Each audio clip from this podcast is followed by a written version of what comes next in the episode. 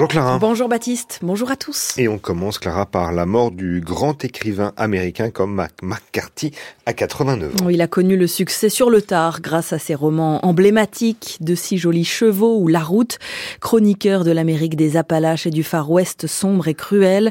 McCarthy a remporté le prix Pulitzer. Ses romans sont désormais adaptés à Hollywood. On peut citer évidemment No Country for Old Men des frères Cohen. Il avait 89 ans.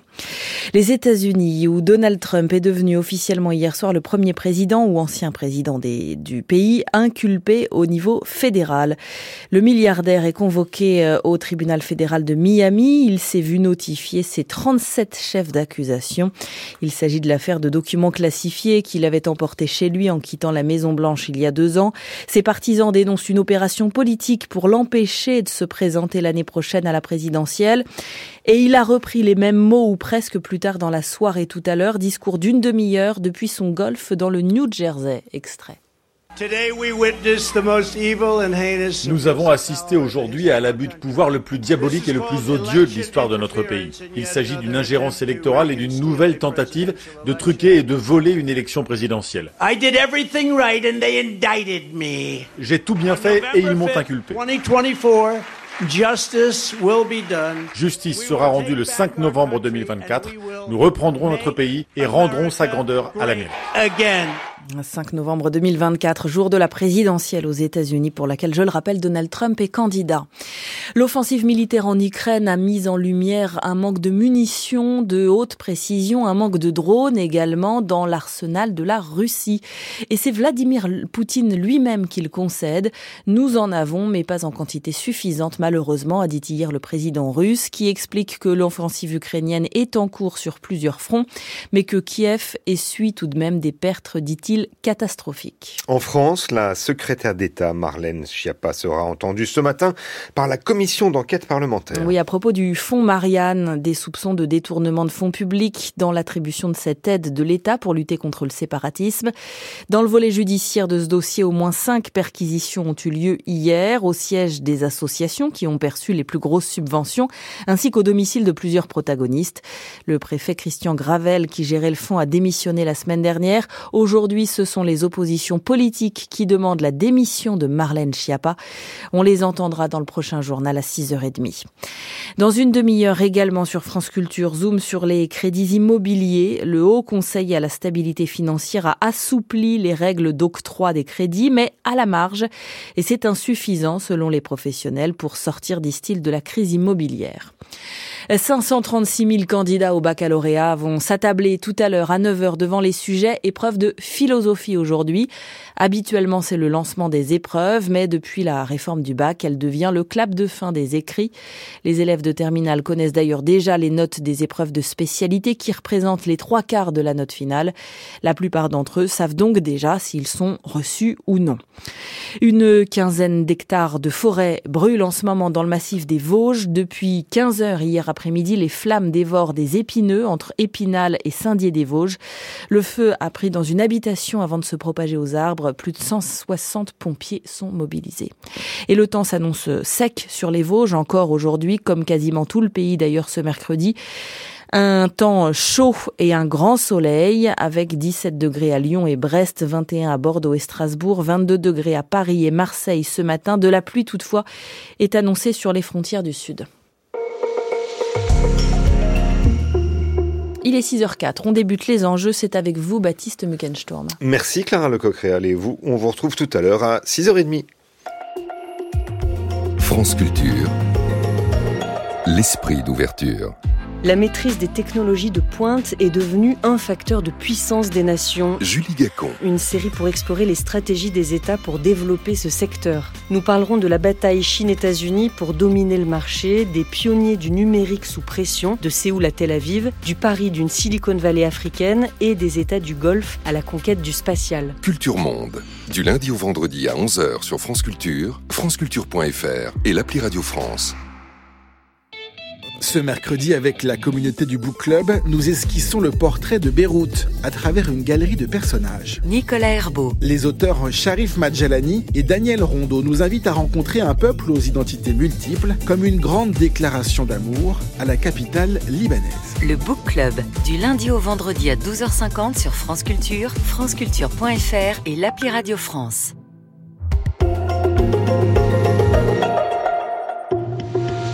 6h, 7h, les enjeux. Baptiste Muckensturm. Bienvenue dans l'émission qui tous les matins vous fait le récit des enjeux dans les territoires en France et à l'étranger. Nous sommes ensemble jusqu'à 7 heures. Les enjeux, c'est une émission qui est préparée tous les jours par Marguerite Caton, Lucas Lazo et Tatiana Krotov à la réalisation Midia Portis-Guérin et à la technique ce matin. Élise Le. À 6h40, les enjeux internationaux. Au Liban aujourd'hui, deux candidats chrétiens maronites qui briguent le poste de président de la République seront départagés par le vote des députés. L'un des deux candidats candidat Djihad Azour est soutenu par les principaux partis chrétiens et l'opposition, et même d'ailleurs à un contexte régional favorable avec le dégel entre l'Arabie saoudite et l'Iran. Mais le blocage politique reste total. Le poids des parrains étrangers du pays du Cèdre pèse dans ce choix de président de la République au Liban. On en parle donc tout à l'heure. Mais auparavant, les enjeux territoriaux prennent la direction de Grenoble. La grande métropole des Alpes bénéficie d'une eau abondante, directement descendue des glaciers de la montagne, qui devrait la mettre à l'abri du besoin. Mais les usines s'ajoutent progressivement les unes aux autres et des tensions se font jour, d'autant que la région n'est pas à l'abri de la sécheresse. L'eau des Alpes est-elle une ressource inépuisable? Eh bien, c'est notre sujet juste après un hit de Claude Nougaro. C'est comme ça qu'on nommait les tubes en 1973.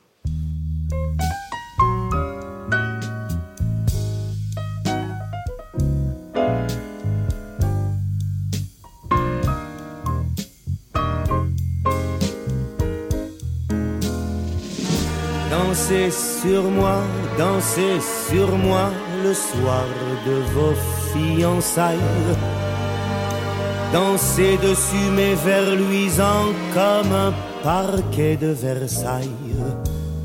Embrassez-vous, enlacez-vous, ma voix vous montre la voie. La voie lactée, la voie clarté où les pas ne pèsent pas.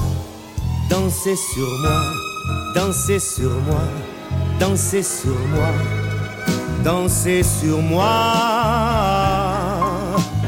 sur moi. Dansez sur moi, dansez sur moi qui tourne comme un astre. Étreignez-vous, étreignez-vous pour que vos cœurs s'encastrent tel un tapis, tapis volant, je me tapis sous vos pieds.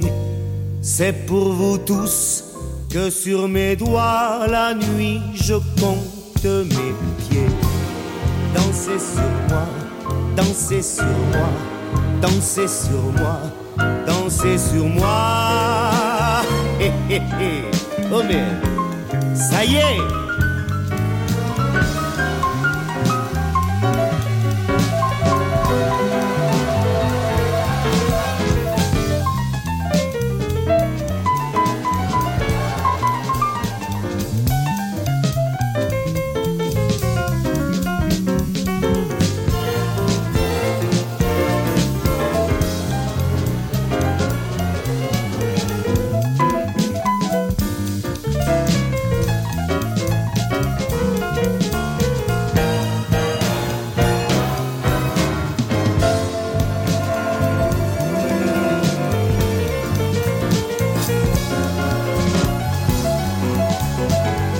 Dansez sur moi, Claude Nougaro, extrait de l'album Locomotive d'or en 1973. L'histoire dit que c'est en écoutant France Inter, donc à l'époque que, eh bien, Claude Nougaro s'est inspiré d'un jingle de l'époque de cette radio publique. Voilà, il est 6h09 sur France Culture. France Culture, les enjeux, Baptiste Muckensturm. Souveraineté et écologie, deux mots faits pour rimer, mais dont on voit parfois les contradictions. C'est le cas à Kroll, à quelques kilomètres au nord-est de Grenoble, le long de l'autoroute A41, où l'usine ST Microelectronics consomme en eau l'équivalent d'une ville de 100 000 habitants. Et encore, le chiffre ne, ne prend pas en compte la construction prochaine d'une nouvelle unité de production. Mais il est vrai que puces et semi-conducteurs sont les matériaux fondamentaux des technologies contemporaines, des productions stratégiques dans la compétition mondiale qu'il s'agit de localiser chez soi ou pas trop loin. Et c'est à ce titre d'ailleurs que le gouvernement a très largement subventionné l'extension de l'usine. Alors à moyen terme, ce type de production est-il tenable? Et concrètement, le bassin versant de l'Isère peut-il fournir la ressource nécessaire en contexte de changement climatique? Eh bien, pour répondre à ces questions, nous sommes en ligne ce matin avec Thomas Condon. Bonjour. Bonjour monsieur. Vous êtes euh, chercheur à l'Institut des géosciences de l'environnement de Grenoble. Thomas Condon, rassurez-nous, ST Microelectronics, euh, l'usine, c'est un, c'est un volume de consommation d'eau exceptionnel, non? Oui, c'est sûr que oui, oui, tout à fait. Vous avez raison de souligner ce fait que cette usine consomme énormément d'eau. Donc, euh, elle a plusieurs utilisations hein, pour, pour, enfin, il y a plusieurs utilisations nécessaires pour pour cette eau et ce sont des, des volumes euh, voilà qui sont importants. Oui, il faut rappeler hein, 4,5 millions de mètres cubes d'eau euh, en 2022, ça fait donc 20% euh, de la ressource fournie par les métropoles grenobloises. Euh, la quasi-totalité de ce volume étant ensuite rejetée dans l'Isère après traitement. On ne sait pas très bien d'ailleurs dans quel état, quel est l'état de l'eau rejetée. Alors l'État normalement doit évidemment bah, subvenir aux normes qui sont en vigueur en France. Donc normalement, les rejets sont avec des, disons, des concentrations en éléments chimiques qui sont inférieures aux normes, euh, enfin aux normes autorisées. Donc euh, ça, après, il faut évidemment vérifier euh, ces, rejets, mais ils sont dans la, dans la loi. Mmh. L'eau de Grenoble a l'air effectivement très précieuse, très pure. c'est une propriété de, de l'eau de montagne? Alors, ça va dépendre des territoires, mais en particulier à Grenoble, cette eau est, vraiment pure dans la mesure où elle, vient du Drac et de la Romanche et elle est dans, elle est finalement euh, présente dans la nappe alluviale, la nappe d'accompagnement de ces deux rivières. Et cette eau est de très bonne qualité, avec très peu finalement d'éléments chimiques. Donc euh, c'est cette eau aussi qui euh, finalement, de par sa qualité, intéresse euh, l'usine STM Electronics qui nécessite de l'eau ultra pure pour nettoyer en fait ses plaquettes. Donc c'est pour ça aussi qu'elle elle va aller piocher dans cette réserve et cette ressource. Mhm. C'est-à-dire que elle prend le ST Microelectronics prend non seulement l'eau de, de, la ville de, de, Grenoble, mais donc aussi puise dans la nappe. Oui, en fait, l'eau de Grenoble, elle est constituée de différentes euh, composantes. Alors surtout, comme je le disais, euh, des eaux souterraines de la Romanche et du Drac, mais aussi de quelques sources environnantes. Et en fait, euh, cette ressource, elle peut être utilisée non pas uniquement à des usages d'eau potable comme Grenoble, mais aussi à des usages industriels. Et c'est le cas là, dans ce cas-là, de, de ST Microelectronics. Mmh. ST et Microelectronics qui promeut euh, néanmoins euh, euh, le recyclage des eaux usées, on en parlait. Il a par ailleurs d'ailleurs obtenu l'autorisation donc de puiser dans cette nappe du du Grésivaudan jusqu'à 2 millions 6 de mètres cubes par an grâce à deux forages. la question de est celle de l'abondance de, de l'eau en, en, Isère, Thomas Condon. Si on remonte à la source, il y a un glacier qui se trouve du côté de, de Val d'Isère et de Tignes? Oui, tout à fait. Alors, si on remonte vraiment en haut du bassin versant, hein, comme on appelle ces, unités, qui sont les unités euh, finalement hydrologiques, on va avoir les, glaciers de l'Isère. Après, on va euh, descendre petit à petit et avoir de plus en plus euh, d'impact anthropique. Donc, si on se met très à l'amont, à Val d'Isère justement, on a 46 km Et puis, on va descendre petit à petit et on va rapidement rencontrer le barrage de Tignes, qui est un barrage utilisé euh, finalement à des fins euh, de production hydroélectrique. Donc euh, rapidement, l'eau est, utilisée et va pour différents usages. Et plus on va descendre le fil de l'Isère, plus on va avoir finalement une influence de cette pression anthropique sur l'eau. Et il faut noter aussi d'ailleurs que cette eau dans l'Isère bénéficie d'imports de d'autres bassins versants, notamment le bassin de l'Arc, qui est voisin du bassin de l'Isère, et on importe en quelque sorte de l'eau du bassin versant de l'Arc pour alimenter le barrage de Tignes. Mmh. Sur, la ressource en eau, sur les disponibilités futures, actuelles d'ailleurs, et futures, comment se situent d'ailleurs les, différents départements de la région des Alpes? On parle de l'Isère, mais il y a aussi la Haute-Savoie, la Savoie? Tout à fait. Donc la Haute-Savoie, la Savoie, on pourrait en quelque sorte les analyser euh, ensemble puisqu'elles vont réagir à peu près euh, identiquement euh, au climat actuel et puis alors dans le climat futur. On va pouvoir y revenir, ça sera disons parfois c'est compliqué hein, de, de, déconvoler tous les signaux. Et par contre l'Isère on pourrait quand même séparer l'Isère amont donc au-dessus de Grenoble et l'Isère aval qui ne vont pas finalement avoir la même quantité d'eau et la même disponibilité à la ressource en eau. Et en fait, plus on va aller dans les parties amont, que ce soit la Savoie, Haute-Savoie ou la Haute-Isère, on va avoir des réservoirs, euh, disons, spécifiques, comme les glaciers. On va avoir aussi des, donc ça, c'est des réservoirs qui sont pérennes sur plusieurs euh, dizaines d'années, voire centaines d'années. On a des réservoirs plus saisonniers, avec la, la, neige, par exemple.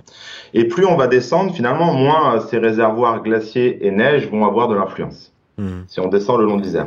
Et si justement on reste dans l'Isère, quel est l'état des nappes dans lesquelles euh, euh justement puise euh, l'usine de ST Microelectronics? Et d'ailleurs qui n'est pas la seule, hein, puisqu'il y a aussi euh, euh Soitec qui est une, une usine juste à côté et qui d'ailleurs aussi fabrique des, des, des composants électroniques. Tout à fait. Alors j'imagine que vous parlez de la nappe qui est vraiment à côté du site de crawl. C'est ça. Là, faut, faut bien que les auditeurs comprennent qu'il y a à la fois les pompages dans le drac et la romanche, enfin dans les alluvions, hein, dans la nappe qui accompagne la romanche et le drac, et il y a en fait ces forages additionnels dans l'Isère au niveau du site.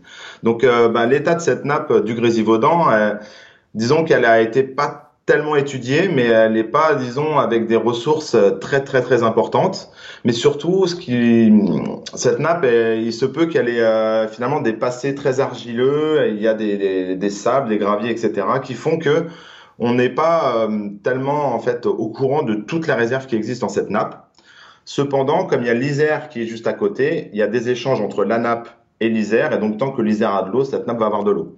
Mais en termes de quantité, c'est assez difficile de vraiment quantifier la quantité d'eau qu'il y a dans cette nappe euh, au, droit en fait de la, du site de ST Microelectronics à Kroll. Mhm. Et quel est l'impact de, de, la fonte des glaciers, donc euh, en haut des Alpes, sur, sur l'état des nappes phréatiques? Alors, les glaciers vont avoir un impact euh, vraiment dans, dans l'écoulement des rivières.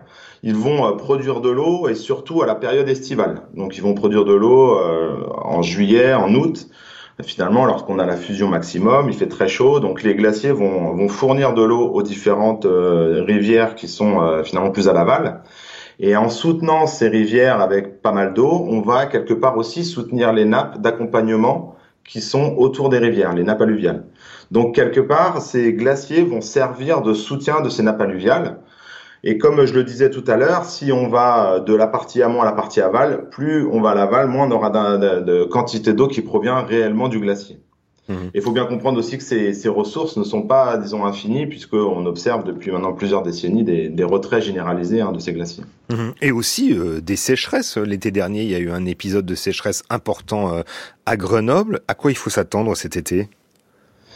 Alors en fait, euh, cet été, c'est difficile de, prédire ou de prévoir parce que les, modèles de, par exemple, les modèles de Météo France ont des difficultés à, prévoir le temps à deux, trois mois ou deux mois en avance.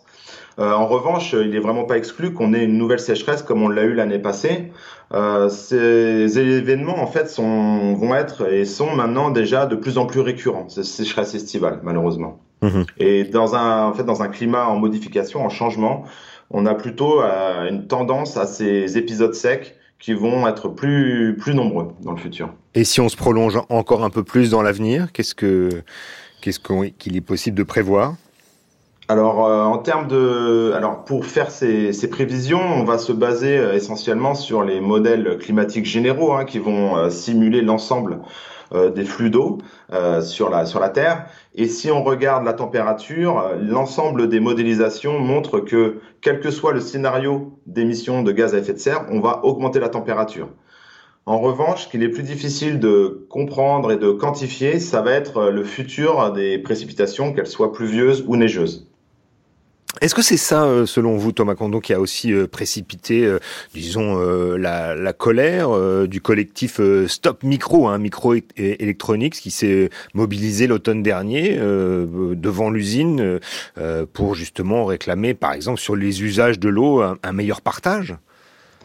Bah, c'est sûr que ayant une ressource, alors faut bien comprendre qu'à Grenoble, la ressource pour l'instant n'est pas un facteur limitant. Hein. C'est cette taux de la nappe alluviale du Dracou de la Romanche sont bien fournis à, l'heure actuelle. Donc sur, euh, si on observe les dernières années, on peut euh, penser qu'il y a vraiment suffisamment euh, d'eau pour pour pourvoir à ces différents usages. Mais ensuite, c'est vrai que se projeter dans 20 ou 30 ans, c'est un peu une autre histoire. Tout ça parce que euh, finalement les modèles climatiques vont avoir différentes trajectoires. Et il est assez difficile en, définitive de vraiment comprendre et quantifier euh, l'eau qui sera disponible dans, euh, dans 40 ans, admettons.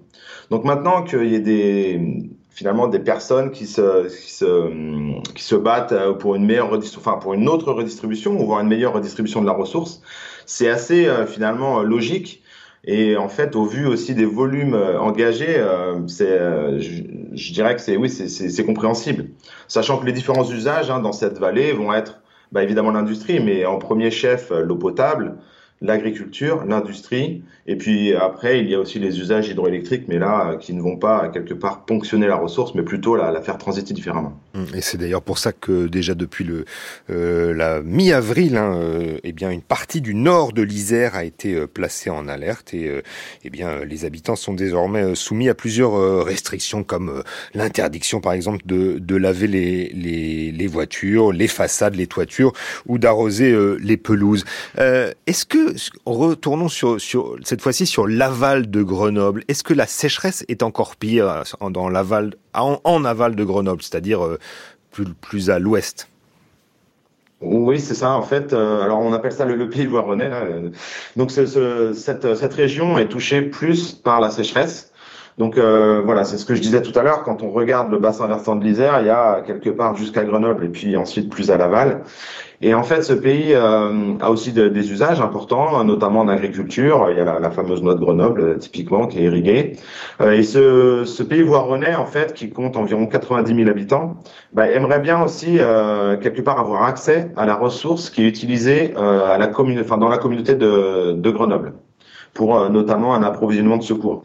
Donc là, on voit qu'il y a aussi un usage additionnel de ce pays voironnais qui, euh, qui voudrait euh, accéder à cette ressource euh, au même titre que, que d'autres usagers. Mhm. Donc on, une tension voilà, qui, est, qui est palpable. Mhm. Pays voironnais qui est moins bien doté en eau et en nappe hein, par rapport à l'Isère.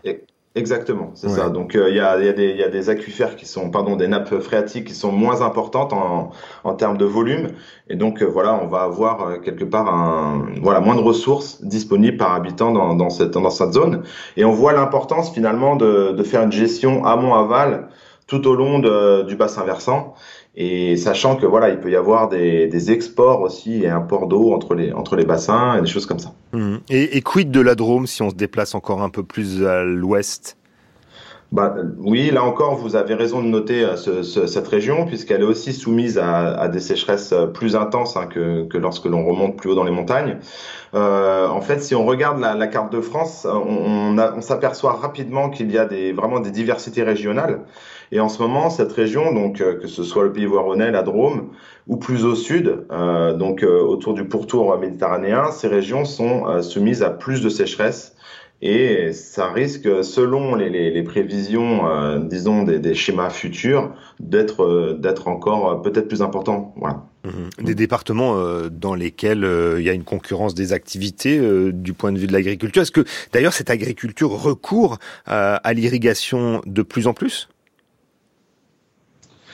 Alors, elle recourt dès, dès lors qu'on a des nouvelles surfaces irriguées, elle va, elle va effectivement euh, mettre plus de pression, euh, peut-être aussi aller chercher de l'eau plus, plus intensément dans les nappes. Euh, des systèmes quand même de d'économie d'eau, que ce soit en termes d'irrigation ou même en termes d'usage plus domestique, sont, sont envisagés, sont mis en place. Donc ça, c'est vraiment une, une voie vers laquelle il faut tendre.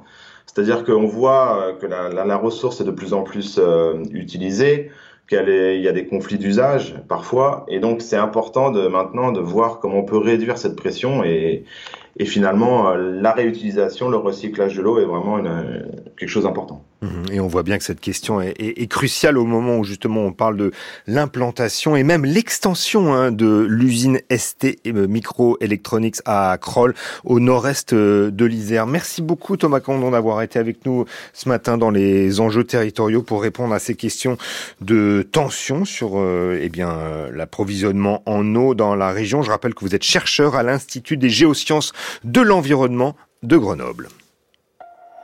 Les enjeux à retrouver sur franceculture.fr et l'appli Radio France. France Culture.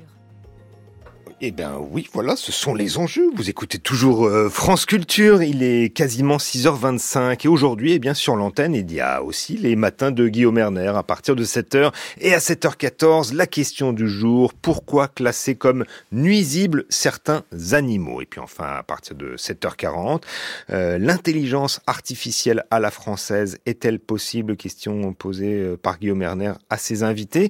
Autre question, cette fois posée par le temps du débat en toute fin d'après-midi dit quelle est la réalité de l'islam politique en France?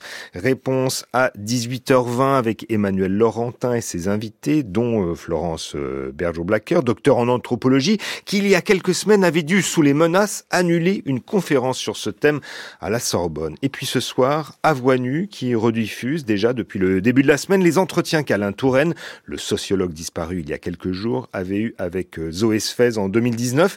Grand penseur de l'action collective, Alain Touraine l'un des pères de la sociologie française moderne, des usines Renault aux Gilets jaunes, en passant par les mines chiliennes et la Pologne de Solidarnosc. L'une des dernières enquêtes d'Alain Touraine avait été consacrée à la finance spéculative. Dans l'extrait d'Avoinu de ce soir, Alain Touraine évoque le tournant industriel en partie raté par la France. Écoutez.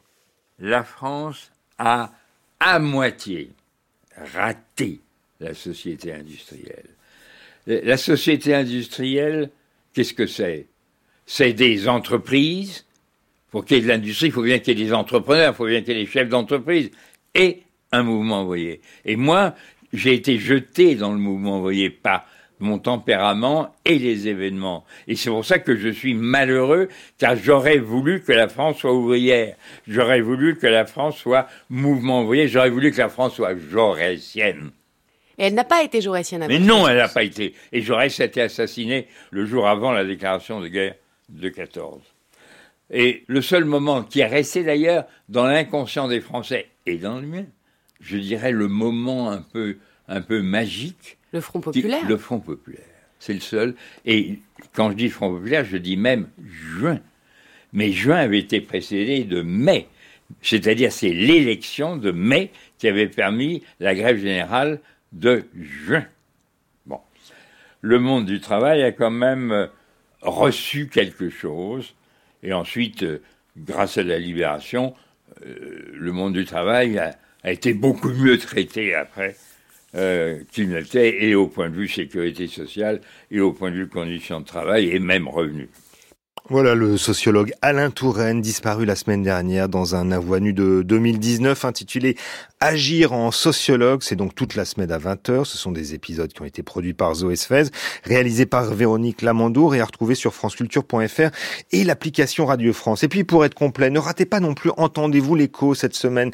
Tiffaine de Rocchini euh, eh bien, euh, revoit des sagas familiales et des stratégies économiques à travers des œuvres littéraires. Il y a eu les Buddenbrock de Thomas en début de semaine qui était tout à fait passionnant. Et eh bien aujourd'hui, il s'agit de Doran Pamuk, euh, l'écrivain Nobel turc, et avec euh, Shevet Bey et ses fils. Euh, donc le livre d'Oran Pamuk revoit l'histoire des petits commerçants et des notables stambouliotes. Voilà pour le programme de la journée. Et puis je peux encore vous en donner encore un peu si vous le souhaitez. À 16h, CQFD, Natacha Triou se pose la question des forêts et du changement climatique. Tiens, c'est un thème que nous voyons souvent dans les enjeux territoriaux. Voilà pour le programme complet sur France Culture. France Culture. L'esprit d'ouverture. Sans oser le demander. Ce mercredi, Connaissez-vous Casa Susana? Géraldine Mosna-Savoie. Dans l'Amérique puritaine des années 60, où se travestir était un délit, il existait pourtant la Casa Susana, maison isolée où se réunissait une communauté de travestis. 60 ans plus tard, que sont-ils devenus et comment cette maison a-t-elle été un lieu pionnier d'émancipation? Rencontre avec le réalisateur Sébastien Lifshitz parti à la rencontre de ce moment d'histoire. Sans oser le demander, ce mercredi à 15h sur France Culture, franceculture.fr et l'appli Radio France. De l'Empire ottoman aux guerres israélo-palestiniennes, comment et sur quoi s'est construit l'identité palestinienne Perrine Kervran. De Gaza à la Cisjordanie, en passant par Jérusalem-Est, pour LSD, Alain Levkovitch tente de retracer une histoire que le présent nous empêche parfois de comprendre. Une série réalisée par Somani Na. LSD, du lundi au jeudi à 17h sur France Culture, franceculture.fr et l'appli Radio France. Dans quelques secondes, il sera exactement sur France Culture et ailleurs, 6h30. Et voici le journal de Clara Lecoq-Réal.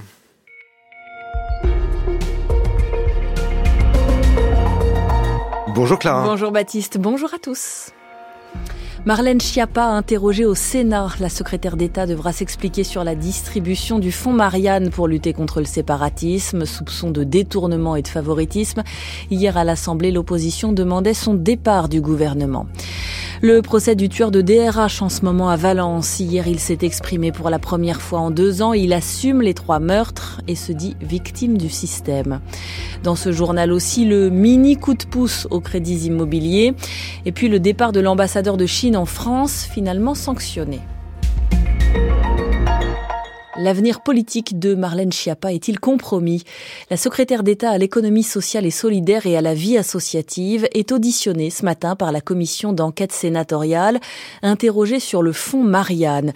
Il s'agit de cette enveloppe de 2 millions et demi d'euros lancée après l'assassinat de Samuel Paty en 2020 pour financer des actions afin de lutter contre le les discours séparatistes.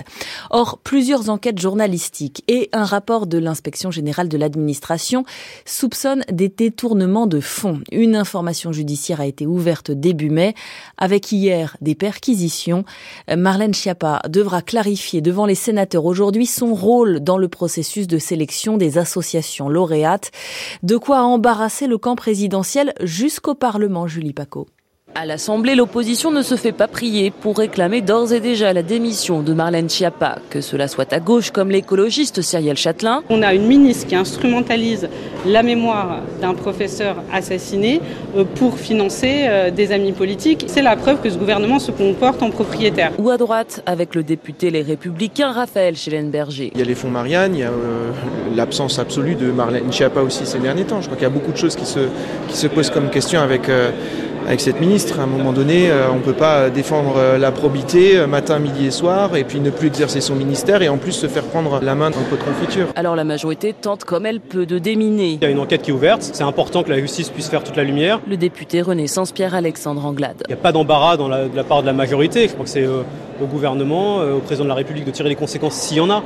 Mais aujourd'hui, Marlène Schiappa, c'est une ministre au travail, qui est soutenue par la majorité, et jusqu'à preuve du contraire, elle n'est pas mise en cause par la justice. Mais en coulisses, les députés Renaissance commencent réellement à s'impatienter. Certains se disent même exaspérés de voir Marlène Schiappa encore au gouvernement car cette affaire a un effet délétère sur le président de la République, confie l'un d'eux. Et en circonscription, les gens vous parlent de ça, du fonds Marianne et de la couverture de Playboy, raille un élu. D'autant plus que Marlène Schiappa a décroché depuis longtemps, confie une députée, selon qui la secrétaire d'État ne fait rien et n'est jamais sur le terrain. Alors si elle garde officiellement la confiance de la Première ministre, en pleine ambiance de remaniement, Marlène Schiappa serait bien sur la sellette. Tout le monde va vouloir sauver sa peau et même Alexis Collère, l'influent bras droit du président, qui l'a toujours protégé, n'arrivera pas à la sauver, conclut une macroniste relancer le marché de l'immobilier et autoriser plus de crédits. Ils ont baissé de 15% l'année dernière. La Banque de France et Bercy ont décidé hier d'assouplir les règles d'octroi pour les crédits immobiliers. Il sera plus facile d'emprunter pour les investisseurs locatifs, mais pas pour tous, Gabin Boquet. Deux règles étaient particulièrement pointées du doigt pour être modifiées. La première sur le montant du remboursement mensuel des foyers qui ne peut pas excéder aujourd'hui 35% des revenus des ménages. Ce principe-là, donc, ne bougera pas.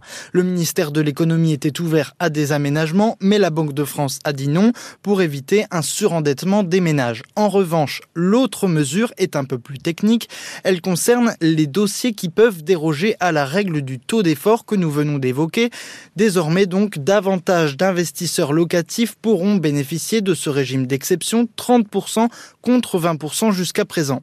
Mais pour les courtiers, ce changement ne va pas relancer le marché de l'immobilier grippé depuis plusieurs mois, car il ne touche que 15 000 dossiers supplémentaires. Pour ces professionnels comme pour les banques, le nerf de la guerre, ce sont les taux de crédit beaucoup trop élevés qui continuent d'augmenter. Ils avoisinent parfois les 4% sur 20 ans ou 25 ans, soit en moyenne un recul de pouvoir d'achat de 40 000 euros, une somme considérable. Et cette fois, ce sont bien plus de 15 000 ménages qui sont importunés par cette hausse. Le procès de Gabriel Fortin devant la cour d'assises de la Drôme en ce moment. Cet ingénieur au chômage âgé de 48 ans est accusé d'avoir tué deux directeurs des ressources humaines et une employée de Pôle emploi. C'était il y a trois ans, deux ans, pardon, en 2021. Celui qui a été surnommé le tueur de DRH était resté mutique depuis son arrestation. Hier, au premier jour d'audience, il s'est exprimé à deux reprises et il s'est présenté à chaque fois en victime, Florence Turme. Sa mère vient de témoigner à la barre une vieille dame aux cheveux blancs secouée de sanglots quand elle le découvre dans le box et l'exhorte à parler pour les familles de victimes. Gabriel Fortin se lève, une feuille de papier à la main et relit sans émotion manifeste ce qu'il a déjà énoncé. Moi aussi, j'ai été victime de nombreuses attaques dans ma vie privée. J'ai alerté des personnes qui étaient en capacité d'agir. Il liste ministre de la Justice, défenseur des droits, juge, procureur. Ils sont, dit-il, responsables de la situation.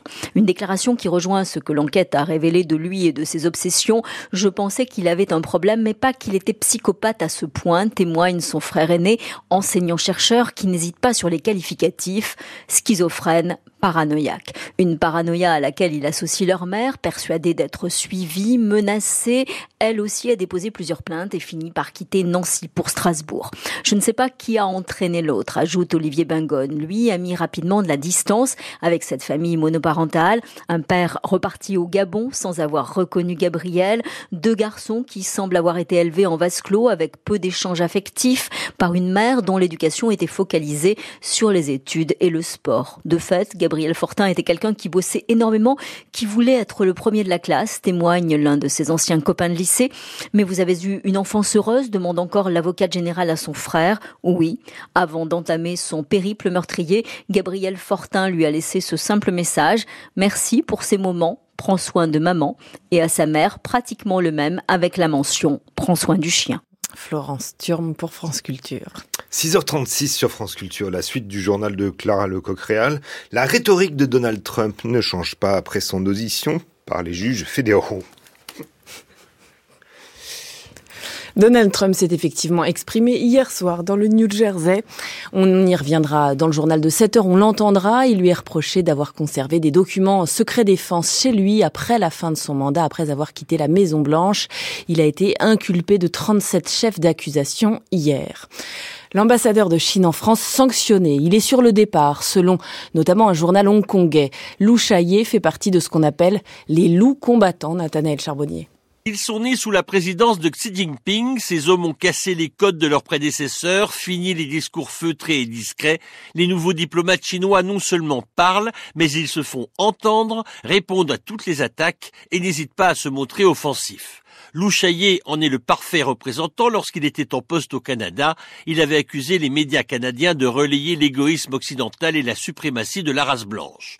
Élevé au rang de vice-ministre lors de son arrivée en France, Lou Chaillé a continué sur sa lancée d'attaques systématiques. Il s'en est pris aux soignants français au moment du Covid. Il a été convoqué au Quai d'Orsay pour avoir insulté un chercheur français. Il a qualifié les Ouïghours emprisonnés de stagiaires, jusqu'à ce faux pas où il a notamment remis en question la souveraineté souveraineté des ex-pays de l'URSS. C'était sur la chaîne d'information LCI. Ces pays ex-Union soviétique, ils n'ont pas le statut effectif dans le droit international d'un pays souverain. Des propos que la Chine a dû démentir désavouant ainsi son ambassadeur qui depuis était sur la sellette.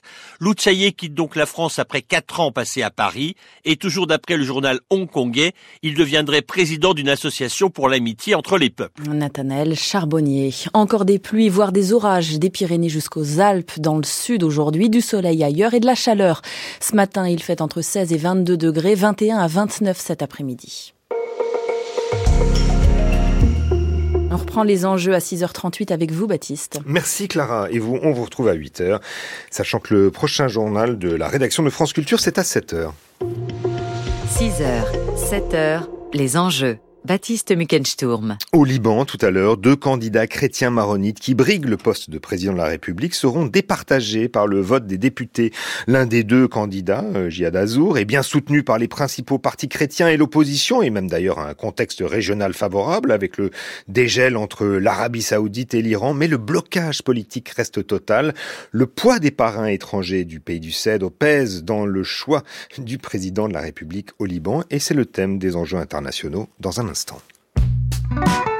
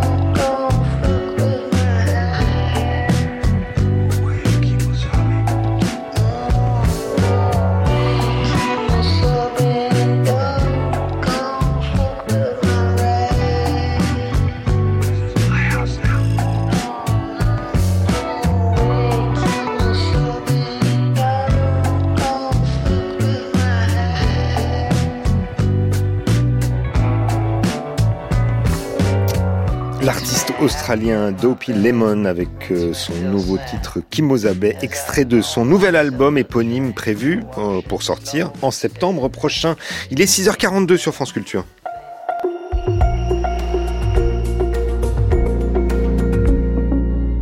Et c'est l'heure des enjeux internationaux. Au Liban, cela fait euh, huit mois que le mandat de six ans du président de la République, Michel Aoun, a pris fin et son successeur n'est toujours pas identifié. Rappelons ici, pour bien comprendre la situation libanaise, qu'en vertu du pacte national de 1943, le président de la République est issu de la communauté des chrétiens maronites, le premier ministre est lui issu de celle des musulmans sunnites et enfin, le poste de président de l'Assemblée nationale revient à un membre de la communauté des musulmans chiites. Et pour être complet, ajoutons que les parrains internationaux du du Liban, à savoir les États-Unis, la France, l'Arabie saoudite, l'Iran, auquel il faut d'ailleurs ajouter la Syrie, ont leur mot à dire traditionnellement dans le choix des présidents au Liban. Donc aujourd'hui, deux candidats chrétiens maronites affrontent le vote des députés. D'une part, euh, Sleiman Frangier, un ancien ministre de l'Intérieur soutenu par les partis chiites Amal et du Hezbollah, et puis de l'autre, euh, Djihad Azour, un ancien ministre des Finances qui était jusqu'à récemment l'un des directeurs régionaux du FMI.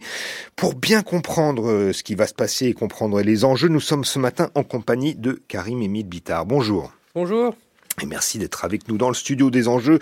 Vous êtes professeur à l'école normale supérieure de Lyon et à l'université euh, Saint-Joseph de Beyrouth. Karim Emil Bita, euh, c'est la douzième séance du Parlement où se réunissent les députés libanais pour remplacer donc le président Michel Aoun. Ça a commencé en octobre dernier, en, novembre dernier pour être précis. Euh, pourquoi les onze premières séances n'ont-elles pas permis d'élire un candidat et qu'attendre de celles qui s'ouvrent aujourd'hui? Cette douzième séance devrait être aussi infructueuse que les onze précédentes pour la simple et bonne raison que cette démocratie consociative, comme on l'appelle notre système euh, libanais, euh, s'est transformée en vétocratie, c'est-à-dire qu'on avait l'habitude de choisir un président par consensus entre les différentes euh, factions. Dès lors, depuis une quinzaine d'années, dès lors qu'une de ces factions décide de placer un veto sur tel ou tel candidat, elle est capable de bloquer cette élection en manipulant le corps en empêchant euh, l'élection d'aller à son terme. C'est ce qui s'est passé depuis 11 séances. Euh, le Hezbollah ayant succombé à une certaine ivresse de puissance, à un certain hubris et également à une certaine paranoïa qui l'amène à voir des ennemis chez tous ceux qui ne sont pas totalement alignés sur lui, a empêché l'élection d'un président et s'apprête à faire de même aujourd'hui. Mmh, effectivement, un quorum qui permet d'empêcher donc une élection au, second tour. Euh, il y a eu un accord en 2016 qu'on a qualifié d'historique, euh, qui réunissait le parti des musulmans chiites du Hezbollah, les forces libanaises chrétiennes et les musulmans euh, sunnites autour du, clan, réunis autour du clan Hariri. Ça avait permis donc euh, l'élection de, de Michel Aoun à l'époque. Pourquoi un tel accord n'est plus possible aujourd'hui? Euh, cet accord, en fait, n'était pas tant un accord politique qu'un accord sur le partage des postes et des prébendes. C'était un accord qui permettait à ces partis que vous avez cités de se partager le gâteau. Entre-temps est passée la crise financière, les caisses de l'État sont totalement vides, il n'y a plus de manne à se distribuer. Euh, il s'agit donc aujourd'hui de trouver un consensus sur un président qui puisse mettre en place les réformes structurelles, et ça c'est beaucoup plus difficile que trouver un consensus sur un personnage qui va uniquement distribuer euh, la rente euh, disponible. Mmh, effectivement, le, Liban marqué par euh, des crises successives, bien sûr, et sur le plan économique, une inflation qui flirterait avec les, les 300%. À la surprise générale, la France et son président Emmanuel Macron, très impliqués donc dans la, crise politique libanaise depuis la crise financière de 2019 et puis l'explosion du port de Beyrouth en août 2020, a, a publiquement fait savoir qu'il portait son dévolu sur Slimane Frangier, donc le leader maronite soutenu par le bloc chiite, et par ailleurs très proche de la Syrie de, Bachar el-Assad. Le choix a de quoi surprendre euh, Karim Medbitar parce que la France est traditionnellement plutôt complice des communautés chrétiennes au Liban. Comment vous expliquez cette prise d'opposition de Paris? Alors Paris a pris acte du fait que le Hezbollah est le parti le plus puissant sur la scène politique libanaise, que ce parti serait capable de bloquer l'élection pendant un ou deux ans s'il n'obtient pas ses fins. Paris a donc essayé, par réel politique, certains diraient par euh, naïveté ou par cynisme, à élargir le paramètre des négociations, donc en quelque sorte à accepter qu'un candidat proche de la Syrie et de l'Iran soit élu président de la République et de demander en contrepartie un Premier ministre qui soit réformateur, proche du mouvement de contestation adoubé par l'Arabie saoudite et un gouverneur de la Banque centrale qui soit prêt à mettre en place des réformes importantes. Malheureusement, euh, ce, cette initiative française s'est heurtée à une levée de bouclier des alliés traditionnels de la France, car comme vous le disiez, les partis maronites traditionnellement proches de la France ont tous massivement refusé cette élection de Frangier. Mmh. Euh, la France qui appelle à prendre cette échéance au sérieux et d'en faire l'occasion d'une sortie de crise, c'est ce qu'a déclaré la porte-parole euh, du ministère des, des Affaires étrangères hier lors d'un point de presse. Euh, l'engagement français s'est traduit il y a quelques jours par euh, l'envoi à Beyrouth du fidèle Jean-Yves Le Drian, l'ex-ministre des Affaires étrangères, avec le titre étrange d'envoyé personnel pour le Liban. Est-ce que la mission de l'ancien ministre euh, Jean-Yves Le Drian, c'est de faciliter un accord autour de la candidature de, de Frangier, qui est donc proche de Damas? Euh, C'est probablement plutôt pour commencer à envisager un plan B, euh, car euh, Monsieur Le Drian a beaucoup d'atouts dans ces jeux, notamment euh, sa proximité avec les monarchies pétrolières du Golfe, l'Arabie Saoudite, les Émirats Arabes Unis. Donc, si euh, la séance d'aujourd'hui, comme prévu, euh, conclut à un fiasco, aucun des deux candidats ne peut percer. Il faudra commencer à imaginer une troisième voie, et ce consensus ne peut intervenir que lorsqu'il y aura un modus vivendi entre ces puissances régionales que nous avons évoquées et les acteurs locaux. Euh, les circonstances régionales s'y prêtent. Nous avons, euh, comme vous l'avez indiqué dans votre introduction, une désescalade entre l'Iran et l'Arabie saoudite, une réintégration de la Syrie dans la Ligue arabe. Donc tout cela devrait logiquement se répercuter sur la scène libanaise, mais cela tarde à se répercuter car les acteurs locaux ont leurs propres calculs, leurs propres ambitions, et c'est là que M. Le Drian pourra peut-être mettre une certaine pression pour accélérer l'élection d'un président consensuel. Et, et, si on revient juste sur le, le, le petit penchant de Paris euh, pour le, le côté euh, du, du, Hezbollah, pour euh, ceux qui soutiennent éventuellement la Syrie, il, il, se trouve que au mois d'avril, le chef des forces libanaises, Samir Jaja, avait estimé que Paris, au sujet, la, que la position de Paris au sujet de la présidentielle libanaise était due à des considérations économiques liées à l'extraction du gaz, aux services publics, au port de Beyrouth et de Tripoli, au nord du Liban. Est-ce que c'est la raison pour laquelle la France aurait appuyé le, le Hezbollah aussi C'est pour des questions économiques? Un certain nombre de Libanais sont en effet persuadés que des euh, intentions mercantiles expliquent ce soir. Je pense pour ma part que les choses sont beaucoup plus complexes, que la France a tendance à toujours privilégier une stabilité, fut-elle une stabilité de court terme, au détriment des réformes structurelles indispensables à l'établissement d'un état de droit au Liban. Donc c'est un peu pour éviter un blocage de longue durée, une vacance présidentielle en période de crise économique que la France a proposé ce compromis et elle semble aujourd'hui prête à s'en démarquer, à s'en sortir. Mmh. En face donc de, de Slimane Frangier, il y a ce, candidat qu'on a qualifié de, surprise, hein, Djihad Azour, euh, euh, responsable du Fonds monétaire international pour la zone euh, moyenne Orient, Asie centrale, dont il a été euh, suspendu euh, récemment précisément parce qu'il devait rentrer en campagne électorale. Il est réputé proche des États-Unis et de l'Arabie saoudite. Est-ce qu'il pourrait incarner cette figure consensuelle? C'est un homme consensuel, c'est un intellectuel et un économiste très reconnu. Il a, il a maintenu des ponts avec l'ensemble des parties libanaises, mais malgré ce profil extrêmement modéré, extrêmement ouvert, il se heurte lui aussi à un veto du Hezbollah. Le Hezbollah utilise toujours la formule nous souhaitons un président qui ne nous poignardera pas dans le dos.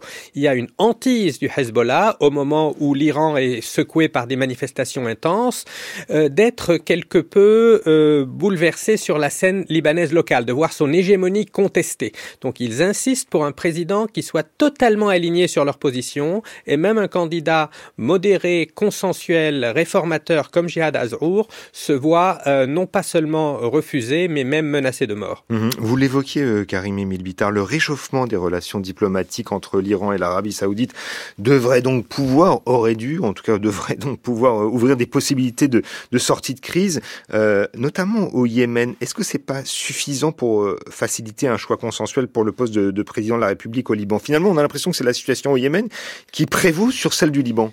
Absolument, c'est peut-être ce qui explique le retard à l'allumage, parce que pour l'Arabie saoudite, la priorité était en effet la crise au Yémen, de sécuriser euh, sa situation, ses investissements.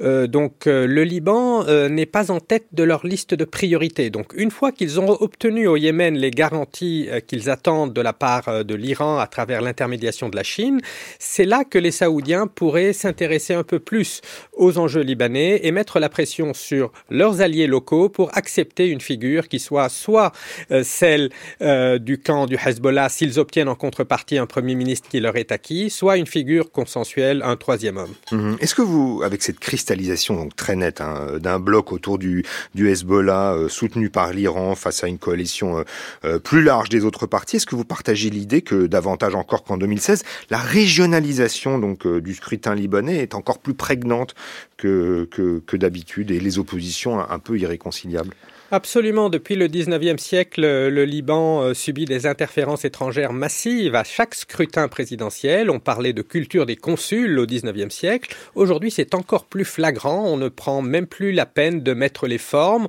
On a cinq pays qui se réunissent à Paris pour décider euh, de l'échéance présidentielle libanaise sans que les Libanais. Non, ça arrive fréquemment, toutes les quelques années. Le Liban est toujours euh, sur le menu, mais jamais assis autour de la table. Et c'est pour cela que les Libanais ont aujourd'hui le sentiment d'être complètement dépossédés de leur souveraineté, de leur capacité de gérer leur pays et qu'ils sont tributaires du jeu des puissances internationales et des rivalités claniques locales. Et justement, où en est l'opinion publique libanaise? Est-ce que les différentes communautés soutiennent elles aussi le leader soutenu par leur chef euh, traditionnel ou alors les crises économiques euh, et financières ont fini par déconnecter complètement la population du processus Les Libanais sont désabusés, à vrai dire. le mouvement de contestation s'est quelque peu essoufflé les Libanais ne font plus guère confiance à leurs institutions. Ils estiment que le système politique est dysfonctionnel, sclérosé. Ils aspirent toutefois à une sortie de crise, quelle que soit euh, la caractéristique que prendra cette sortie de crise. Ils tiennent à ce qu'un gouvernement soit formé, à ce qu'un président soit élu, afin que les réformes économiques indispensables leur permettent de voir un peu le bout du tunnel. Car comme vous l'avez dit, nous avons battu les records du Zimbabwe et du Venezuela en matière d'inflation.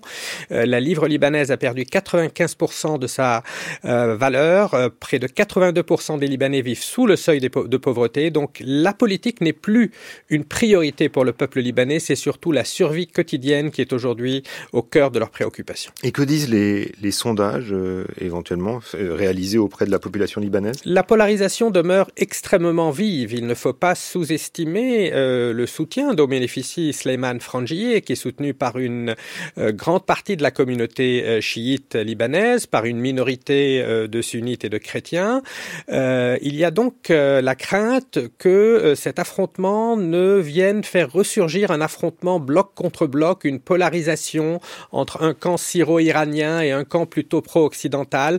Et cette polarisation n'est pas propice à l'édification d'un État de droit impartial qui protégerait tous les Libanais. Hmm, donc à vous entendre, Karim et Milbitar, il n'y a pas grand-chose justement à attendre de cette journée d'aujourd'hui pour le départage de ces deux hommes qui briguent la présidence euh, chrétienne maronite euh, au, Liban. Peut-être que parce que les tensions vont atteindre leur paroxysme aujourd'hui, ce sera le début d'un processus qui parviendra à faire émerger de nouvelles figures et un consensus qui obtiendrait le soutien à la fois des acteurs locaux et des puissances régionales qui pourraient encourager euh, ce déblocage. Merci beaucoup, Karim Emile Bittard, d'être passé ce matin par le studio des enjeux internationaux. Je rappelle que vous êtes professeur à l'École normale supérieure de Lyon et à l'Université euh, Saint-Joseph de Beyrouth, spécialiste bien sûr du Proche et du Moyen-Orient.